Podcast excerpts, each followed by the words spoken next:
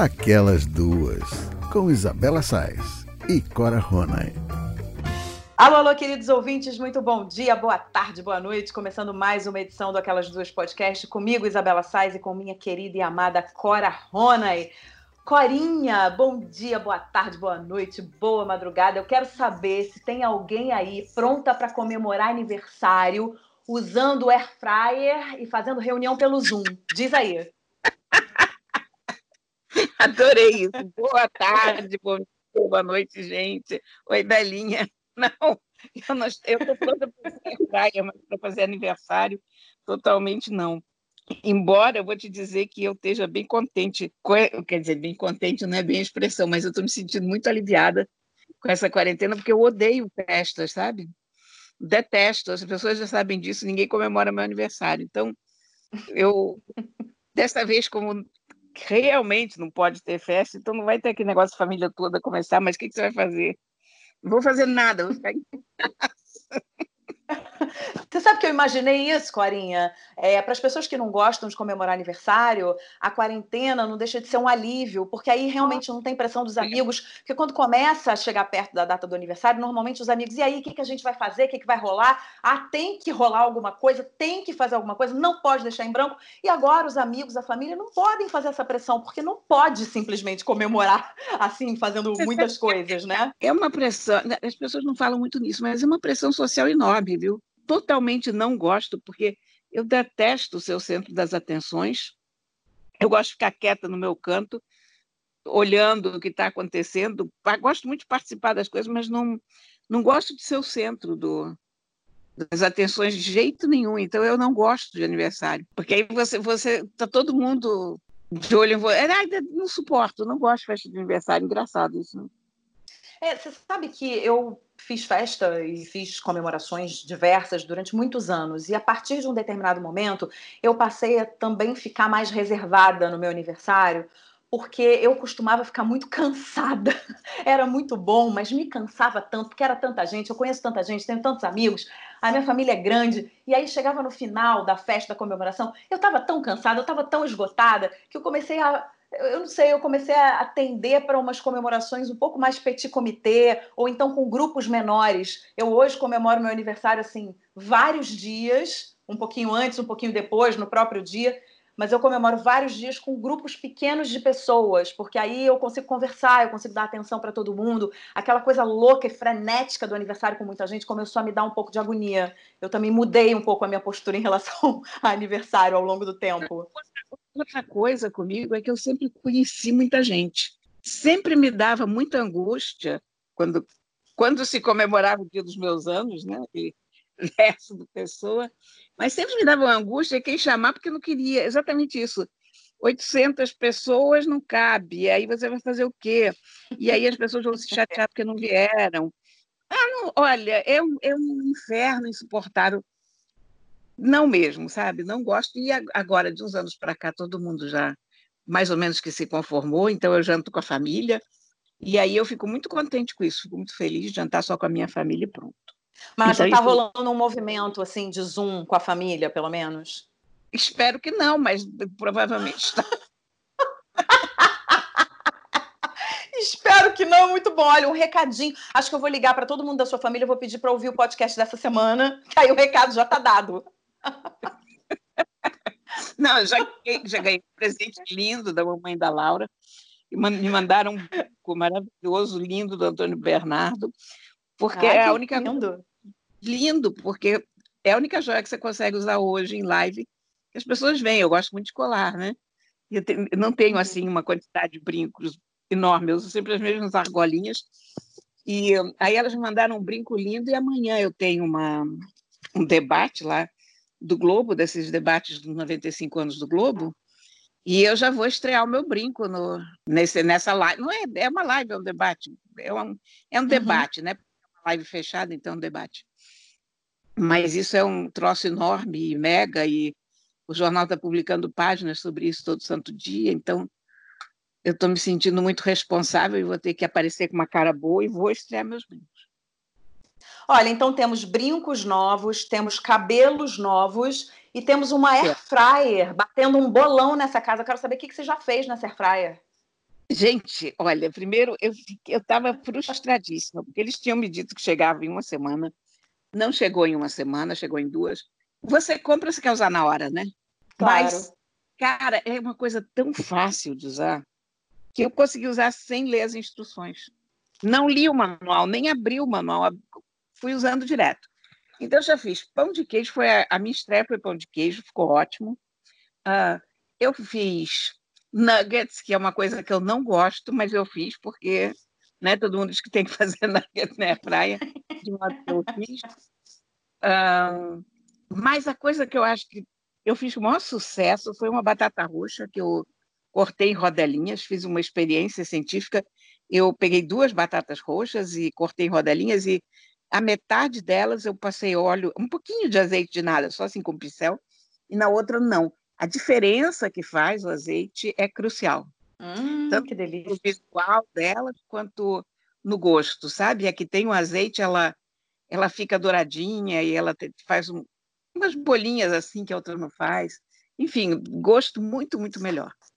E já esquentei hum. pão, cheguei à conclusão que não vou usar fogão para nada mais. Nossa, eu tô ficando com água na boca, porque a gente está gravando esse podcast aqui meio que na hora do jantar. Eu tô ficando com água na boca, já tô imaginando aquela batatinha doce, crocante, saindo da air fryer, já tô imaginando um monte de coisas. Eu que tô adorando inventar na cozinha, que eu me descobri uma, uma, uma chefe nessa quarentena. Menina, você precisa uma air fryer, porque eu vou te dizer uma coisa. Eu não estou fazendo mais nada no fogão ela não é realmente uma fritadeira, ela, ela na verdade é um forno. Muito bom. A gente podia ser patrocinada por uma marca de air fryer, hein? Oh, meu Deus, né? Eu, aliás, por tanto que eu já vendi de air fryer com essa. Porque cada vez que eu falo de air fryer, o Facebook ferve. Aí são assim, 3 mil comentários, 2 mil comentários. E as pessoas adoram conversar sobre air fryer, porque é uma, uma coisa do cotidiano de todos nós. E olha, se então, eu ganhasse uma uma porcentagemzinha de cada fryer que foi vendida, depois que, eu comecei a comentar, você está chegando um dinheiro legal, viu? Olha aqui, então você, nosso ouvinte, que está nesse momento aqui, ficando com água na boca com o nosso papo, se você conhece é, o dono de uma fabricante de airfryer, por favor, bote a gente em contato com ele, que estamos precisando de patrocínio, ok? Na maior cara dura, estamos aqui, olha, airfryers do mundo. tá certo. Olha, Corinha, Hoje nós vamos ter. Bolinha, olha o que era legal. Um, um fabricante de air fryer nos patrocinaria, e aí todo dia, naquela hora que a gente dá as dicas, a gente também daria uma receita de air fryer. Ou uma Pronto, dica de air tá fryer. Tá feito. Né? Não era... Tá feito. A gente já tem até o, a gente tem até o plano de negócios aqui, gente. A gente está facilitando para o nosso patrocinador. Você que está aí e não sabe o que fazer com a sua marca, com a sua marca de air fryer, contrata a gente. Aquelas Isso. duas. Pronto. A gente está tá, inspirada hoje, né, Clara? Pois é, então pronto. Feita a propaganda daquelas duas, quero falar o seguinte para os nossos ouvintes. Hoje a gente vai ter um Aquelas Duas Podcast Pocket, porque a semana está muito animada. Então, para não deixar assim vocês carentes, a gente resolveu fazer uma versão reduzida do programa. A gente vai falar sobre a retomada das livrarias e dos cinemas nesse cenário ainda muito nebuloso. E, por fim, daremos as nossas preciosas dicas. A gente tem um programa, digamos assim, super cultural e a gente tem certeza que vocês vão adorar. Certo, Corinha? Vamos começar? Vambora, vambora. Então a gente começa com a retomada das livrarias. Quando a quarentena teve início, em meados de março, ninguém imaginava que quase em agosto a pandemia do novo coronavírus ainda seria um grande problema no Brasil e em outras partes do mundo. Para a cultura, a situação é especialmente delicada.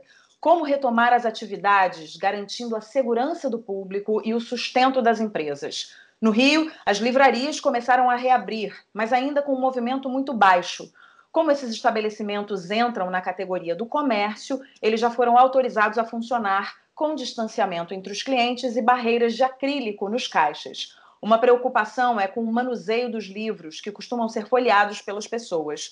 Nós conversamos com o sócio fundador da Livraria da Travessa, Rui Campos. Ele falou sobre como tem sido esse período de adaptação. A Livraria da Travessa, como todo mundo, está tentando aprender alguma coisa sobre o que é esse novo mundo, né? Antes da vacina, nada parece que vai ser muito animador. Nossa estratégia tem sido a principal estratégia, manter os, o quadro de livreiros, que é a coisa mais preciosa que a livraria tem, manter todos os, os livreiros trabalhando, aguardando essa retomada, que tem começado devagarzinho, estamos com um movimento perto de uns 20% do movimento que conhecíamos, né, que é movimento usual, tentando a cada dia entender como é que pode um lugar aquele que é todo preparado para ser um salão de festas, para receber pessoas, como que a gente vai atuar agora com esse receio natural que as pessoas estão de frequentar o comércio e tudo mais. Por outro lado, nós sempre nós sempre tivemos um site muito eficiente, muito importante, um site que sempre respondeu por alguma coisa perto de uns 15% da venda da empresa. E nesse período ele tem sido muito importante, as vendas dobraram no site e é uma coisa que ajudou, está ajudando um pouco a atravessar a tormenta. Por outro lado, Campos explicou que o setor ainda não recebeu incentivo do governo nesses mais de quatro meses. Nós conseguimos, eu acho, aproveitar ao máximo essas possibilidades que foram disponibilizadas de suspender contratos temporariamente, reduzir horário de trabalho das pessoas. Com isso, a gente conseguiu atravessar aí esse, esses meses, né? Que esperávamos que fossem dois, um, dois meses, e já, vão, já vamos para cinco meses. Uma coisa muito difícil, realmente. Mas, além disso, todas as medidas e toda o que foi anunciado de financiamento para as empresas, para solução de capital de giro, com participação de BNDES, etc. Nada disso ainda deslanchou. Está todo mundo no aguardo ainda dessas medidas. Parece que é alguma coisa que deve acontecer agora, já com muito atraso. Em termos de ajuda governamental para o mercado livreiro, o editorial, nada foi feito ainda. Deveria, mas nada foi feito ainda. O sócio fundador da Travessa ainda falou sobre o desenvolvimento de um projeto para socorrer as pequenas livrarias brasileiras. Inclusive, estamos, é, junto com outras livrarias brasileiras, como a Martins Fontes, a Livraria Leitura, a Livraria da Vila, que são grandes livrarias é, brasileiras movimentando-se para ajudar as pequenas livrarias a atravessarem esse momento difícil. É um projeto que se chama Retomada das Livrarias, que está levantando fundos para distribuição entre as entre 50 pequenas livrarias brasileiras. É um projeto muito bonito que a gente está fazendo parte mas uma iniciativa totalmente das livrarias sem nenhuma participação oficial. Por fim, Rui Campos nos contou sobre algumas estratégias que estão sendo adotadas para atrair o público. Estamos tentando fazer o que muita gente está tentando, que é reinventar a relação com o público. Como que você transforma a livraria, que é esse espaço de encontro, né, de encontro do leitor com o livro, do leitor com outros leitores, esse essa festa que é uma livraria, que é o lugar do abraço, né, um lugar quente. E você transformar isso, você levar isso para o mundo virtual. Isso é uma coisa muito difícil, é um desafio que eu, estamos vendo diversas, eh, ele se dá em diversas ações, como a Flip, por exemplo, né? Agora estaríamos na semana da Flip 2020 e a ideia agora é que se vai fazer uma Flip no mês de novembro, uma Flip virtual. Mas como é isso, né? O que é possível fazer? O que, que a gente consegue fazer? por exemplo, estamos fazendo noites de autógrafo virtuais. É, é, é bem interessante, mas é, é, é, ao mesmo tempo é paradoxal, né? Porque a noite de autógrafo, o, o grande a delícia é você encontrar as pessoas, encontrar os amigos, encontrar o autor que você gosta. Mas de qualquer forma, nas noites de autógrafo virtuais da Travessa, a pessoa consegue conversar com o autor e consegue o livro autografado, inclusive. São experimentos que a gente está fazendo, que a gente está aprendendo a cada dia. Olha, eu queria agradecer muito ao Rui por esse depoimento, que é super importante, porque mostra, um, como é que a sociedade civil está entregue à própria sorte, sem nenhuma ajuda do governo. É impressionante isso, né? Se a gente fosse depender do governo, todo mundo já tinha morrido. E como as coisas vão acontecendo e se criando e, e as ideias brotam e você imagina essa, essas noites de autógrafos podem ser até mais divertidas do que uma noite de autógrafos presencial porque você conversa com o autor né Na, uhum. o, o, que, o que sempre me frustrou um pouco em toda noite de autógrafo que eu fui na minha vida e não foram poucas hein imagina é é que a gente não consegue conversar muito bem, fica todo mundo naquela fila e você vê teus amigos todos lá, mas você não pode sair muito da fila, porque senão você perde o lugar da fila. A pessoa com quem você menos fala é o autor, evidentemente, porque senão você vai alugar o autor ou a autora lá e os outros da fila vão ficar indignados com você, que está lá no aluguel, né? Então, olha, você imagina, isso pode ser uma coisa bem engraçada. Você conversa com o teu autor querido pelo Zoom, e depois o livro chega na tua casa, hein? E outra, hein, ainda antes de eu me esquecer desse fio da, da travessa, a Flip foi salva pelo Gombo, porque a Flip ia fazer essa homenagem, a meu ver, totalmente fora de lugar a Elizabeth Bishop, que era uma pessoa que não gostava do Brasil, quando ainda uhum.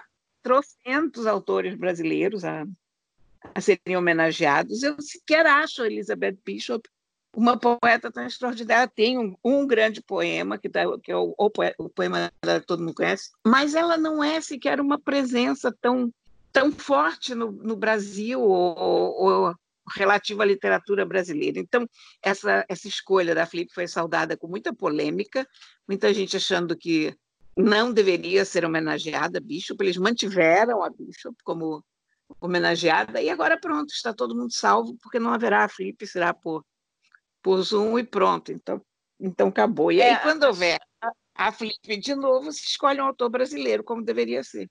Pronto. Sim, a gente falou inclusive sobre isso, né? A gente fez um podcast tempos atrás falando exatamente sobre essa escolha da Flip, mas voltando um pouquinho para essa história da, da, das livrarias, né? Que o Rui falou tão bem, é, me chama muito a atenção e me toca muito quando ele diz que a livraria é o lugar do abraço, a livraria é, é o salão de festas, né? A livraria é o lugar onde você socializa. Então, eu até acho que é, você tem uma experiência muito diferenciada, né? É uma novidade na nossa vida, ir numa noite de autógrafos através do Zoom, conversar com o autor, mas a gente, por outro lado, perde na socialização. A gente perde, tudo bem, é ruim ficar na fila um tempão esperando, mas você encontra um, encontra outro, toma um negocinho, e aí, sabe, tem, tem ali é, um conjunto de coisas que você só faz se você tiver é, junto com as pessoas e naquele local que é, como o Rui muito bem falou, um local é, de festa, de alegria, de encontro, né? É, é um lugar de encontro. Livraria é um lugar de encontro. É você se encontrando com o livro, o livro se encontrando com você e você se encontrando com as pessoas e as pessoas com você. É. Então, assim, não, né? disparado meu comércio favorito, né? Porque Sim. eu às vezes vou para a livraria, fico lá é, é engraçado porque também é o único comércio em que você fica, né? O, o resto dos comércios você né? Procura logo o que você quer, paga e sai. A livraria, você fica horas e às vezes você nem leva nada. Uh, a ideia de você ficar, né? Uma livraria é um lugar de permanência, de, de papo, porque também, por outro lado, quando você frequenta a mesma livraria por muito tempo, e eu sou muito fiel à Travessa, porque é a livraria a qual eu consegui a PEC da minha casa, então ela virou uma das minhas livrarias favoritas, então você acaba encontrando as mesmas pessoas e e é um pouco como um clube. Eu faço muito de. Toda vez que eu tenho um encontro à tarde, eu marco na Livraria da Travessa. Ah, uhum. Então, às vezes eu vou lá, fico olhando os livros, encontro pessoas que, que eu nem sabia que eu ia encontrar naquele dia, né? Uma coisa deliciosa, uma livraria. Eu, eu sinto, é o comércio do qual eu sinto mais falta. Eu acho é, que é, para mim de, também. roupa não me faz tanta falta, consigo comprar online. Não, e não, te, honestamente, tirando uma coisa ou outra que a gente precisa experimentar, né, para ver como ficou, mas não saberia viver comprando roupas online. A livraria me faz muita falta como, como elemento físico. Eu compro, é gozado porque eu compro muito livro online, mas aquela eu, eu preciso uma livraria, gosto do cheiro da livraria, gosto de saber o que, que saiu. Engraçado, eu acho que eu tenho um hábito que muita gente tem, que compra livros. Você vê o livro na livraria, depois você vem para casa e compra. Eu, em geral, compro na própria travessa, na, na livraria que eu vi. Mas se você ainda tem uhum. compras para fazer, você volta e meia, você deixa, você não compra o livro lá e você deixa para comprar online depois, né? Sim, sim. É, não, o que eu ia dizer é que uh, livraria, para mim, é a certeza é, de que eu vou chegar atrasada em algum compromisso que eu tenha. Porque se eu entrar antes do compromisso na livraria, não tem como eu conseguir, eu não consigo sair de uma livraria em menos de uma hora, porque você vai se envolvendo e você abre um livro e daqui a pouco você vai numa outra sessão. E na Travessa, então, que tem a sua sessão, né? Na, na Travessa tem a sessão com o seu nome, com a sua plaquinha. Aí eu sempre vou lá conferir as suas dicas. Quando eu não te conhecia, eu sempre ia lá, eh, né? Porque eu já te lia há muito tempo, então eu sempre ia conferir as suas dicas. E aí daqui a pouco você vai numa outra sessão. Agora, então, com filho, eu me perco na sessão infantil, eu adoro literatura infantil, então eu vou vou lá, aí escolho. Quando eu vejo, já estou uma hora, uma hora e meia, já não esqueci do compromisso que eu tinha. Então é isso, assim, é, é, a livraria ela está muito hum, relacionada, ela está intimamente ligada ao presencial, intimamente ligada ao local físico, sabe? Eu acho que tudo bem, a gente pode comprar um livro aqui, outro aqui, é, outro ali, é, é, virtualmente, a gente pode participar de um de uma de uma noite de autógrafos virtualmente. Que bom que a gente pode, porque aí a gente também se reinventa, porque eu acho que também um dos trunfos da, né, do, do, comércio em geral é que o comércio está se reinventando, seja uma livraria ou seja qualquer outra loja, enfim, a gente tem possibilidade, que bom que a gente tem possibilidade de fazer isso, mas em se tratando de uma livraria, é, eu acho que a gente, a gente tem muita ligação com, com o local mesmo. É isso que você está dizendo. Você vai na travessa, você gosta, travessa do lado da sua casa. A gente tem a nossa livraria predileta, a gente já conhece os vendedores da livraria. Então, e, e assim, eu, eu não acredito que isso, quando tiver a vacina, por exemplo, é, eu não acredito que isso seja um hábito que vai ser perdido. Eu acho que as pessoas vão ficar loucas para voltar a praticar essa ida à livraria. Eu acho que as livrarias vão voltar a encher. Então, eu, assim, eu torço imensamente para que a maioria das livrarias é, fique de pé, para que a gente possa voltar a lotar as livrarias, a encher as livrarias depois que descobrirem a vacina, né? Porque até descobrirem a vacina foi o que o Rui falou. A gente vai ter aí um período morno e tentando é. reinventar esse processo, né? É, eu tô, e, e eu torço para que os livreiros todos permane consigam permanecer nos seus empregos, porque o livreiro, o bom livreiro é fundamental, né? É aquela pessoa que te indica o livro, conhece você, conhece o livro e sabe o que, que você vai gostar. Eu, a quantidade de vezes que eu fui nas indicações dos livreiros e me dei bem não é pequena, não. É, são, são profissionais maravilhosos que sabem tudo a respeito do seu métier um livreiro não é só um vendedor de livros, um livreiro é uma pessoa que ama livros como você. Então, ele uhum. é o teu uhum. fornecedor de uma droga absolutamente necessária. É uma, eu, eu vejo assim, sabe? Eu, eu, entro na livraria, os meninos já vêm me falar isso, aquilo, ou recomendar um livro. Digo, olha os traficantes aí. Muito bom. Lá vem eles. Mas adoro. Muito bom. É, claro. E eu acho também, assim, só para finalizar essa parte aqui das livrarias, eu acho também que esse movimento é, de ajuda, que sobre o qual o, Rui também falou tão bem, sobre esse movimento que se chama retomada das livrarias, que eles estão se unindo para né, ajudar as livrarias menores. Eu acho esse movimento muito bonito também, que nessa hora você não tem concorrente, né? Nessa hora você não tem, ah, que essa livraria é minha concorrente. Não, vamos salvar é, é, a alma do, do, né, do, do, negócio. Vamos salvar a livraria, vamos salvar os livreiros, vamos salvar os livros, né? É, então é muito, é muito bonito também você ver um movimento de todo mundo tentando recuperar é, nesse momento tão difícil, né, que está todo mundo passando. Então é, é, é, o que dá um sopro de esperança no nosso coração também, né? É. Muito bem, Corinha. Então agora a gente continua falando de cultura, mas a gente fala de uma outra retomada, que é a retomada dos cinemas. Além das livrarias, muitas atividades culturais ainda tentam se adaptar à nova realidade. E como é que será que fica a experiência de ir ao cinema nesses tempos tão duros? Na China, as salas já foram reabertas em áreas de baixo risco, mas com muitos cuidados: checagem de temperatura, uso de máscaras e sem pipoca e refrigerantes. Além disso, a capacidade das salas é de apenas 30%. No Rio, o cronograma da Prefeitura prevê a retomada no próximo dia 16, quando se inicia a fase 6 do plano de reabertura gradual. A data ainda pode mudar, dependendo da curva da Covid-19 na cidade.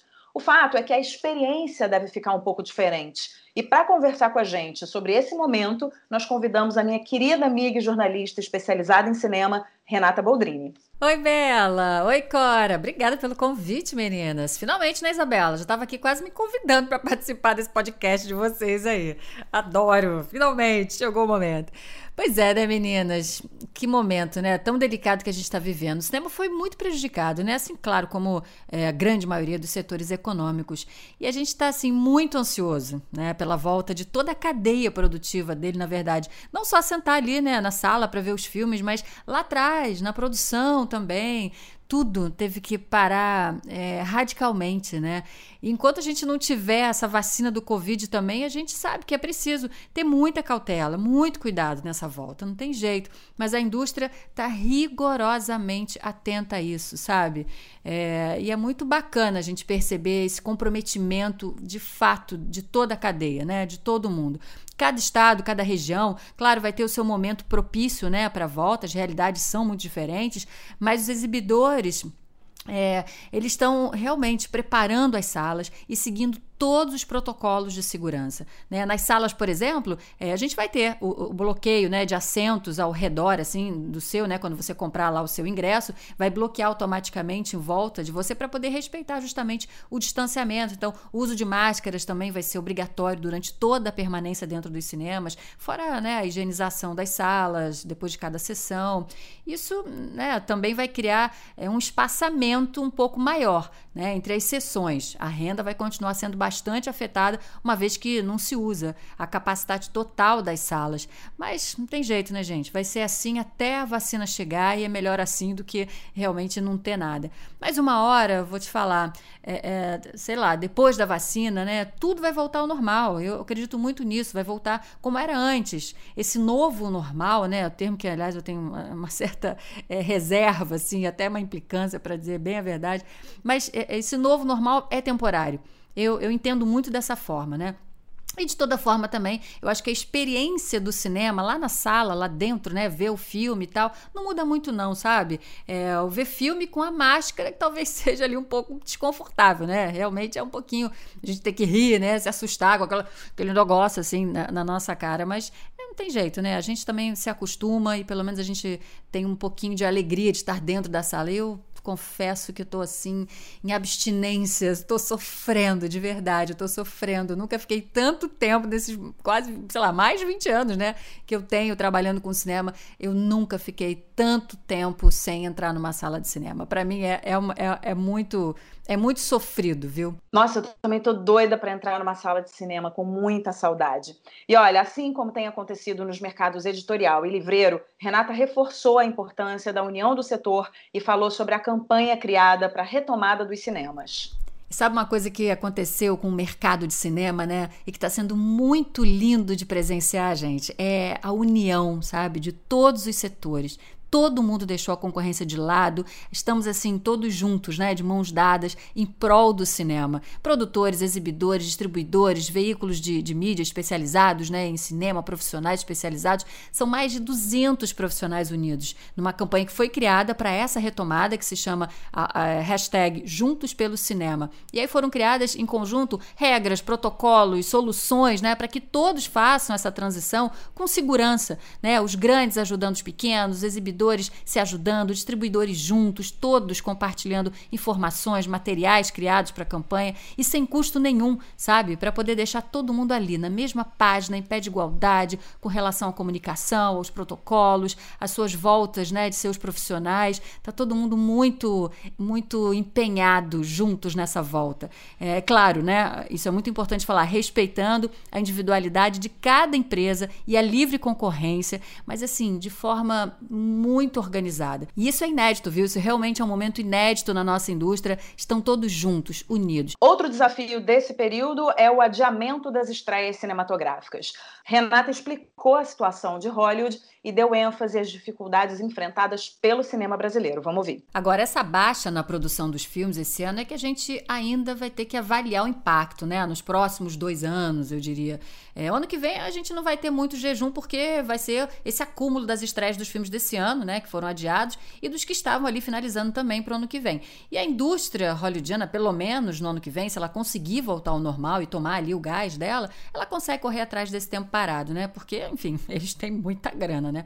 Algumas produções já estão voltando para o set, como Avatar, por exemplo, outras que já estavam ali em fase de pós-produção, vêm conseguindo aos poucos voltar à atividade, porque não tem mais set, né? É interno e tal, então é, consegue caminhar um pouquinho. O que me preocupa mais, na verdade, meninas, vou te falar, é aqui no Brasil, sabe? A nossa indústria, que estava se fortalecendo, estava em ascensão, antes mesmo da pandemia, né? É, já estava sendo muito atacada, muito prejudicada pelas novas políticas do governo. Então, agora, assim, com tudo parado, vai precisar precisar de muito apoio. Né? E eu espero que o público abrace o nosso cinema, continue abraçando, porque a gente já estava abraçando, o público já estava abraçando isso. Consuma, defenda o cinema brasileiro. O nosso cinema, ele encanta plateias do mundo todo, gente. Sabe? Ele participa dos festivais e das maiores premiações, as mais importantes do mundo, né? É Cannes, Berlim, Sundance, Oscar, Globo de Ouro, BAFTA. E, e não raro ele sai premiado deles. Então isso é a prova de que o setor merece, precisa de incentivos para poder continuar encantando cada vez mais, não só os brasileiros, mas é, o mundo todo, sabe? Porque o nosso cinema é diverso, é plural, é muito competente. Então, que a gente saia dessa pandemia com força para se reerguer. É isso que é o meu, assim, meu maior desejo nesse momento. Eu torço muito pelo cinema brasileiro. Ah, que prazer ter a Renata Boldrini aqui no Aquelas Duas Podcast. Como ela disse no início, já estava mais do que na hora dessa luxuosa participação. A Renata é uma amiga muito querida que o cinema me deu. A gente trabalhou junto durante muito tempo no Telecine, a gente cobriu diversos festivais pelo mundo. Ô, oh, época divertida. E ela é muito fera, sabe tudo sobre cinema. Agora, Corinha, essa retomada do cinema também é um super desafio, né? Não só a gente estava falando das livrarias antes, mas não só as livrarias, né, os livros, mas como os, os filmes também, para os filmes, para o cinema, é um grande desafio. Eu penso assim um pouco na minha experiência né, de retorno ao cinema, as salas de cinema é, propriamente ditas, e aí eu imagino que vai rolar um, um, estranhamento, assim, principalmente por conta, até a Renata comentou, é por conta da máscara, né? O cinema é um lugar onde você se emociona, o cinema é um lugar onde você se assusta, onde você ri, onde você chora. É, e aí você com uma máscara, claro, você vai ter que respeitar, vai ter que entrar, ficar com a máscara, não tem outro jeito. Mas eu tenho, eu não sei, eu fico com um ponto de interrogação assim na minha cabeça de como é que eu vou reagir a essa máscara, a minha emoção e aquela coisa, né? Eu uso óculos, você também usa óculos, então óculos embaça quando você se emociona e você tá de máscara. Eu não sei exatamente como é que eu vou me comportar no cinema. Como é que você acha que vai ser essa experiência, agora primeiramente falando, da coisa física mesmo, de entrar numa sala de cinema é, a partir de agora? Cara, eu, eu quero só fazer um, uma observação antes disso, porque teve uma coisa que eu torci muito por cinema. O Grupo Estação fez uma vaquinha né, na benfeitoria que se chamava Continua Meu Estação. Eles pediam ajuda das pessoas para poder continuar com manter os cinemas e as pessoas, o esquema todo. E eles fizeram uma primeira etapa de 300 mil reais, depois teve uma segunda etapa, e olha, não sei se foram duas ou três etapas, mas o fato é que eles conseguiram, dos 700 mil reais, eles conseguiram angariar 736.976 reais. E foram 4.517 pessoas ajudando nesse rachuncho, entre as quais a locutora que hoje fala. Então, o Grupo Estação está garantido. E aí é que a gente vai ver como é que. Porque eu acho importantíssimo manter o Grupo Estação, porque o Grupo Estação é um grupo de cinemas de rua, tem uma programação ótima. Eu não gosto de cinema de shopping, quer dizer, lamento. É, enfim, eu sei que cinema de shopping também merece ser feliz e tal, mas eu acho chato quando você chega no cinema e toda a programação é igual e são só os mesmos filmes. E eu adoro sair do cinema direto na rua. Eu, eu fico muito sentida cada vez que fecho um cinema de rua, porque eu gosto. Eu não sei, é uma coisa que vem da minha infância, talvez, porque era aquela ideia que você entrava no cinema da rua e você saía para a rua, né? Então, sim, eu, sim. eu adoro cinema de rua. Então, eu gosto muito dos filmes de estação e adoro a programação do estação.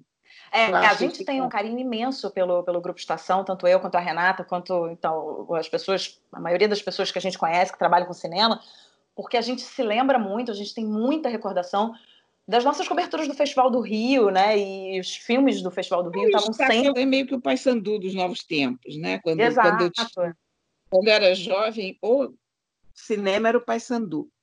E a gente ia ao Paysandu e via aqueles filmes que não passavam em nenhum outro lugar. E aí a gente saía e passava cinco horas conversando sobre aquele filme. Eu não sei como é que a gente conversava tanto sobre cinema, mas ok, era muito bom. É, não, realmente é muito importante a gente manter grupos como o Grupo Estação. Linda essa essa corrente que aconteceu. Inclusive, a Renata falou sobre isso, né? Sobre esse movimento. Não só a Renata, mas o Rui também, né? Quando a gente falou das livrarias, da importância dos movimentos provocados pelo setor que está super unido, que aí você não olha a concorrência, que você, de novo, vai fazer um movimento em prol daquilo ali. Ela citou o hashtag Juntos pelo Cinema, né? De todo mundo trabalhando para que o cinema não morra, para que as produções não morram, para que a gente mantenha as salas de cinema. Enfim, é, é muito importante que a gente faça esse tipo de movimento que você acabou de citar também, a questão do grupo estação. É, mas agora, voltando um pouco para a pergunta que eu tinha te feito sobre a experiência do cinema. Eu sei que você adora cinema, você não tem ido muito, né? Na, você não, não, estava indo muito antes da quarentena, claro que em quarentena a gente não está indo, lógico, mas antes mesmo da quarentena você estava indo menos ao cinema, mas eu sei que você gosta de cinema, assim como eu, adoro cinema, estou morrendo de saudade de ir para dentro de uma sala de cinema, mas eu queria saber como é que você acha que vai ser a experiência para você e para as pessoas. Olha, eu acho que vai ser uma coisa nova, inteiramente inusitada, porque e acho que vai ser um desafio maior do que a gente está pensando, porque o que fazia a experiência do cinema era você viver ao mesmo tempo, coletivamente, aquele filme. Quer dizer, digamos, quando fui assistir Alien, aquele filme é apavorante, Alien, o oitavo passageiro, pela primeira vez quando estreou. Uhum. O cinema inteiro gritava. Eu nunca vou me esquecer, porque o cinema inteiro gritava de uma tal maneira, e o, atrás de mim tinha dois recrutas do exército. E esses eram os que mais gritavam, coitados. E um menino saiu com cãibra na perna de tanto que ele se assustou com, com o filme. Então, isso me causou muita impressão.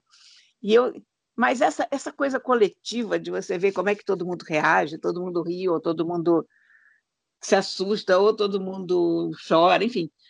Essa coisa coletiva vai se perder. Porque quando você bota uma sala meio vazia, ela não é a mesma coisa. Eu, eu comprei uma entrada, sei lá quando é que foi, um ano ou dois, dois anos atrás, talvez, ou mais, quando o Guerra nas Estrelas voltou, teve uma pré-estreia meia-noite, eu eu entrei um pouco atrasada no computador e eu só consegui entrada lá em Botafogo. E lá fui eu, à meia-noite do dia da estreia, para Botafogo, um monte de gente, gente vestida de, de Guerra nas Estrelas e tal, para não perder isso, né? Uhum. Então, a coisa, a coisa coletiva é muito forte no cinema. E o cinema hoje está. Você falou que eu tenho ido menos ao cinema, é verdade? E tenho ido menos por quê? Porque as televisões estão ótimas, estão enormes. Uh, Netflix, Prime, Apple TV, essas coisas todas hoje, Globoplay, todos esses, esses sistemas que te trazem o, o cinema para dentro de casa, antigamente não era muito cinema dentro de casa, porque você tinha uma televisão pequena, você tinha que fazer muito um esforço de boa vontade para entender que aquela tela era um, um espaço digno para um filme. Mas olha, você tem uma tela de 50 polegadas, de 60 polegadas, que hoje em dia é uma coisa inteiramente razoável de se ter, não, não é mais uma coisa para milionários, é uma coisa cara ainda, mas não é É de se pensar duas vezes se você sai, né? É, mas eu acho que tem a experiência, já que a gente está falando de experiência, né? Eu acho que tem a experiência do cinema, que é você estar numa sala, que é isso que você acabou de descrever, que é você estar numa sala, numa sala lotada, porque a gente adora estar numa sala, estar numa sala pois lotada, é porque é, é muito diferente. Lotada, né? Pois é, porque é muito diferente você estar tá numa sala é, com três gatos pingados e você estar tá numa sala cheia, né? Numa sala ali que você sente que está encorpada, porque você tem as reações, né? Você tem as gargalhadas, você tem o choro. É, eu me lembro quando eu fui ver, é, se não me engano, foi dentro de festival, não sei se foi no Festival do Rio, mas foi em algum festival. Eu fui ver Pequena Miss Sunshine, que estava lotando as sessões, lotando, lotando, lotando. E aí eu fui numa dessas sessões lotadas, e aí mas era uma gargalhada daqui, era outra daqui, a, outra dali, as pessoas morriam de rir, você via né, os comentários, você ouvia os comentários, comentários daqui, de quem está atrás, de quem está do lado. E no final do filme, porque tem isso também, né? Quando um filme é aplaudido no final, é, é porque o filme realmente mexeu com as pessoas. Porque normalmente um filme não é aplaudido no final, você aplaude uma peça de teatro, mas aquele aplauso é, praticamente um aplauso de peça de fim de peça de teatro, né? Porque todo mundo adorou o filme. Isso você só consegue com uma sala de cinema lotada, né?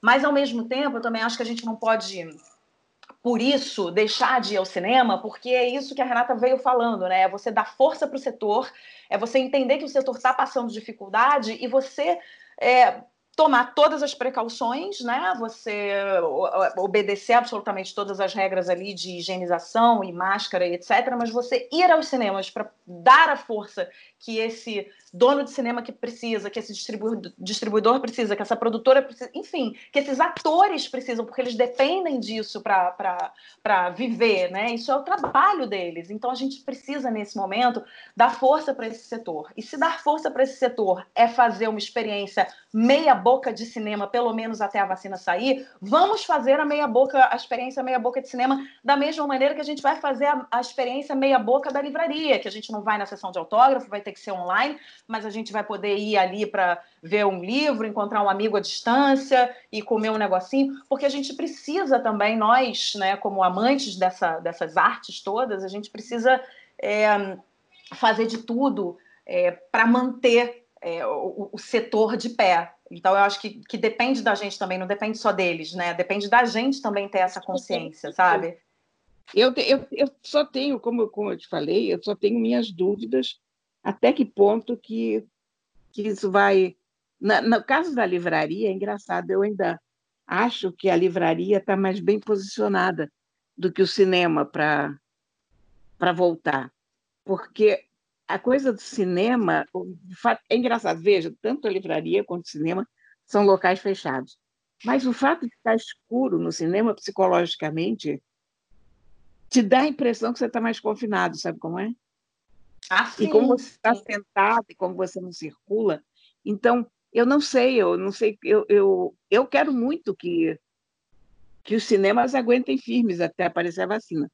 Mas eu estou pensando aqui com os meus botões como vai ser difícil essa retomada, porque o ambiente é mais é, é um pouco como sala de concerto, também como teatro, são ambientes meio claustrofóbicos nesse aspecto e vai ser difícil a gente ver as pessoas com coragem de, de retomar esse hábito. Eu torço para que isso aconteça logo e para que eu esteja redondamente enganada, mas e eu tenho a impressão que o, as salas de cinema talvez sejam as que mais sofram. Eu também acho, Corinha, eu concordo plenamente com você. A sala de cinema, nesse conjunto de, de entretenimento e tal, ela é a única que depende de muito público para funcionar realmente e que te, a experiência que ela te oferece pode ser muito facilmente replicada em casa. O teatro Sim. você não consegue replicar. Teatro, a ideia do teatro não é tanto você estar com as outras pessoas, embora, evidentemente, assistir uma peça que está cheia seja melhor do que assistir uma peça que está com a metade da plateia. Mas você vai ao teatro para ver as pessoas, você vê os atores. Uhum. Então, não depende tanto de uma aglomeração. Você vai a um concerto também para ver as pessoas tocando, para ver ao vivo, né? O cinema Sim. não tem essa atração do ao vivo. O que o cinema te oferece é apenas, quer dizer, tem uma baita tela que ninguém tem em casa, tem um baita som que ninguém tem em casa, porém, o que ele oferece mesmo é o fato de estar todo mundo junto. É a pipoca. É, o que, é exatamente isso que vai estar faltando, sabe? Então, eu, eu o cinema, de, se você me perguntar o que você mais tem medo assim na indústria do entretenimento que sofra, eu vou te dizer honesta e sinceramente que são as salas de cinema. Sim, é, eu, eu, concordo com você. Eu acho que quando, quando a gente leu aqui, quando a gente introduziu o assunto que na China é, as salas de cinema estão retornando, mas não tem cinema, não tem pipoca, não tem não refrigerante. Tem eu falei, gente, mas o que é o que é um cinema sem pipoca, né? Então são coisas às quais a gente está habituada e que, e que não vão acontecer, não vão rolar. Né? Então a experiência é isso, a experiência de estar todo mundo junto, a experiência de estar todo mundo unido e a questão do medo mesmo, porque como você bem disse, a livraria é um local é, ele é fechado, mas é aberto, né? O cinema ele é fechado é. e é fechado. Né? Porque a porta Exato. fecha, o condicionado está ligado, então as pessoas realmente têm mais medo. Eu também, eu também tenho muito receio do cinema é, ser o que mais vai demorar a, a retomar. Mas eu acho que é muito importante também que a gente tenha essa consciência, exatamente essa consciência, que talvez seja o mais, o mais demorado a retomar, para que a gente, de alguma maneira, possa é, colaborar para que é, é, o setor não, não morra, entendeu? O setor não, não fique, sabe, não, não fique absolutamente submerso e não consiga mais se, se salvar, sabe, desse afogamento, entendeu? Então, seja através de de hashtags, de movimentos, de colaboração, de crowdfunding, do que seja, né? Mas para a gente ter em mente que essa arte, que é uma arte tão adorada, é, que, que ela não morra, né? Que a gente não deixe morrer, porque ah, o cinema depende do público, né? Enfim, Corinha, olha, eu adorei esse nosso papo cultural, foi muito bom. Como eu falei, o nosso, nosso programa é um programa um pouco menor hoje, que aliás eu acho que nem vai ficar um pouco menor, porque a gente, a gente adora falar, né? A gente adora uma prosa, né? ainda mais sobre esse assunto. Olha, cinema que é a minha arte favorita e, e livro que é a da Cora. Então, falamos pelos cotovelos. e aí, chegou a hora das nossas dicas. Eu quero saber o que, que você tem de dica hoje. Olha, é um, um livro muito interessante chamado O Segredo do Meu Turbante, que é Aqui vou ler o que está escrito como recomendação, porque isso já é um bom resuminho dele, e assim eu não, não me perco, já que a gente até. Ó, é a história real da menina que quase perdeu a vida após um bombardeio. Teve o rosto deformado e desafiou o Talibã ao assumir uma identidade masculina para salvar a sua família. Então, é uma Nossa, história incrível. É muito fantástico, porque como menina ela não podia fazer nada, e era ela e a mãe dela. Então ela, ela se vestiu com as roupas do irmão e ela passou a se portar e a viver como um menino. Nossa, que... isso, é, isso é real? É real, é uma história real. E a autora escreveu junto com uma jornalista. A autora se chama Nadia Goulan, mas ela escreveu junto com uma, uma autora francesa chamada Agnes Roger. Esse livro foi lançado aqui pela Globo Livros e a tradução foi feita pela Denise Schettino. Mas é muito interessante, sabe? Eu, eu cheguei nesse livro assim com uma certa desconfiança, porque volta e meia essas coisas prometem mais do que do que uhum. são, mas essa história é realmente sensacional. E, aliás, já que a gente está falando em livro e cinema, tem a impressão que isso vai virar filme logo, logo, porque você lê e você diz, meu Deus, isso aqui dava um filme. Ah, muito provavelmente. Quando você leu aí a, a descrição do. É, exatamente. Eu falei, gente, isso tem cara de o caçador de pipas, sabe assim? Histórias do tipo. Ela, é exatamente de Cabul, que é, é onde é. acontece o, o, caçador de pipas, né? Ela. É que a casa onde, onde a família vivia foi bombardeada. Enfim, e aí eu não vou contar muita coisa, porque senão é spoiler. Mas, mas é muito, muito interessante. Muito bom, Corinha. Mais alguma dica? Não, essa é a minha dica de hoje, porque essa semana foi meio que dedicada a Tobias, que tá, não está bem, né? O meu gato siamês. Ah, pois é. E a Air Fryer, então foi assim, outro tipo de, de atenção na minha vida, sabe, dessa vez. Sim, ah, já foi uma dica ótima. Ah, fala. Teve o Pokémon Go também. Eu estava pensando aqui, por que tem esse espaço em claro tão grande na minha vida? Porque eu passei o fim de semana inteiro jogando Pokémon Go, porque foi o festival do Pokémon Go, então eu não li nada. Eu, sábado e domingo, apenas joguei Pokémon, que eram 10 horas de. Você pagava o ingresso de R$ 54,90 e você tinha um Socorro. festival cheio de Pokémons e missões. E, e depois, hum. quando você festival desse, você pega milhares de Pokémons, você depois passa o resto da noite gerenciando o Pokémon, porque você tem que guardar os bons, jogar os ruins fora, ver o que, que você vai evoluir, enfim. Como você vê, a semana teve muita coisa. Eu achei que você ia falar assim: você passa o resto da noite sonhando com Pokémon, porque você passa o dia inteiro caçando Pokémon. Tem não sonha, não? Sonho, claro.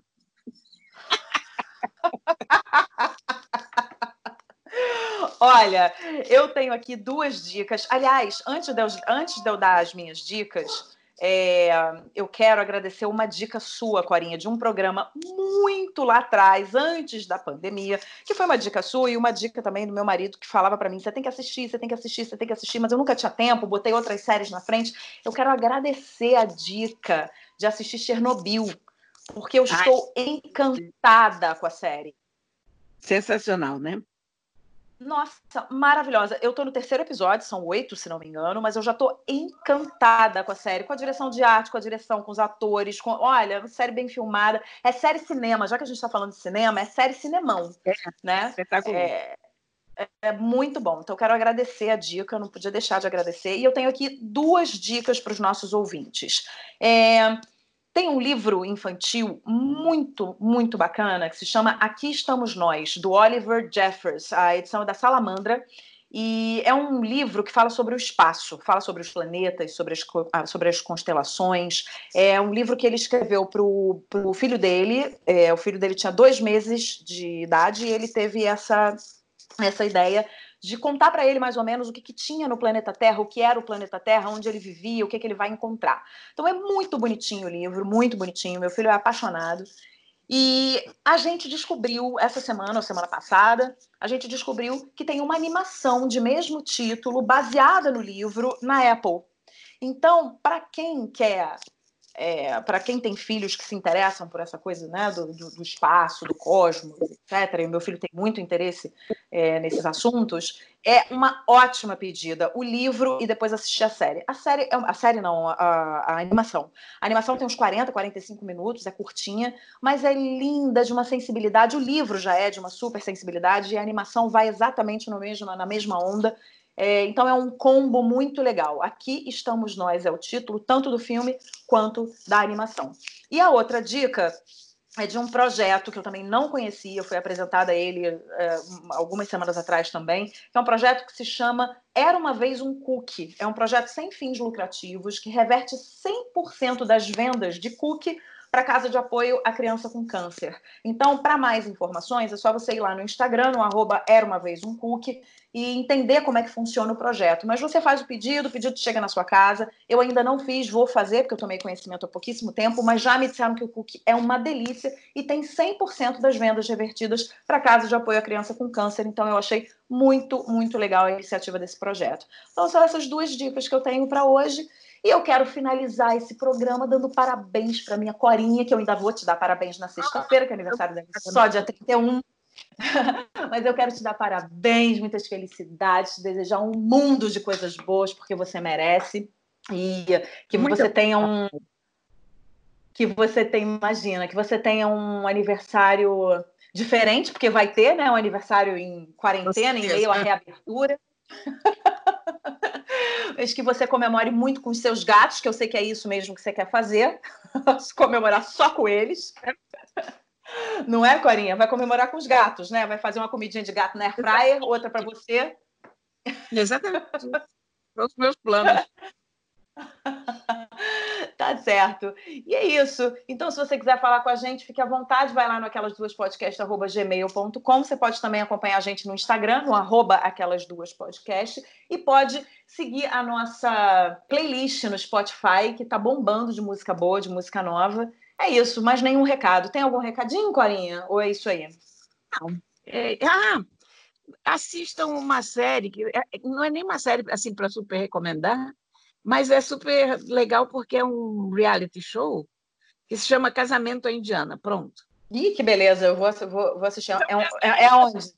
Na Netflix. É uma, é uma daquelas coisas que a gente não precisa prestar atenção. O bom é isso. Você pode assistir sem se concentrar muito, sem prestar muita atenção. Porque são assim, é uma casamenteira que vai tentando encontrar maridos e esposas para jovens indianos. É muito bom. Hum, perfeita dica. Ótimo para quarentena. Coisa leve, não precisa pensar muito. É tudo que as pessoas estão querendo nessa, nesse, é, nesse, nesse momento do mundo. Tá bom, Corinha. Então, um beijo muito grande para você e até semana que vem, tá? Tô com saudade. Até pra semana, meu bem. Tchau. Aquelas duas, com Isabela Sais e Cora Ronay.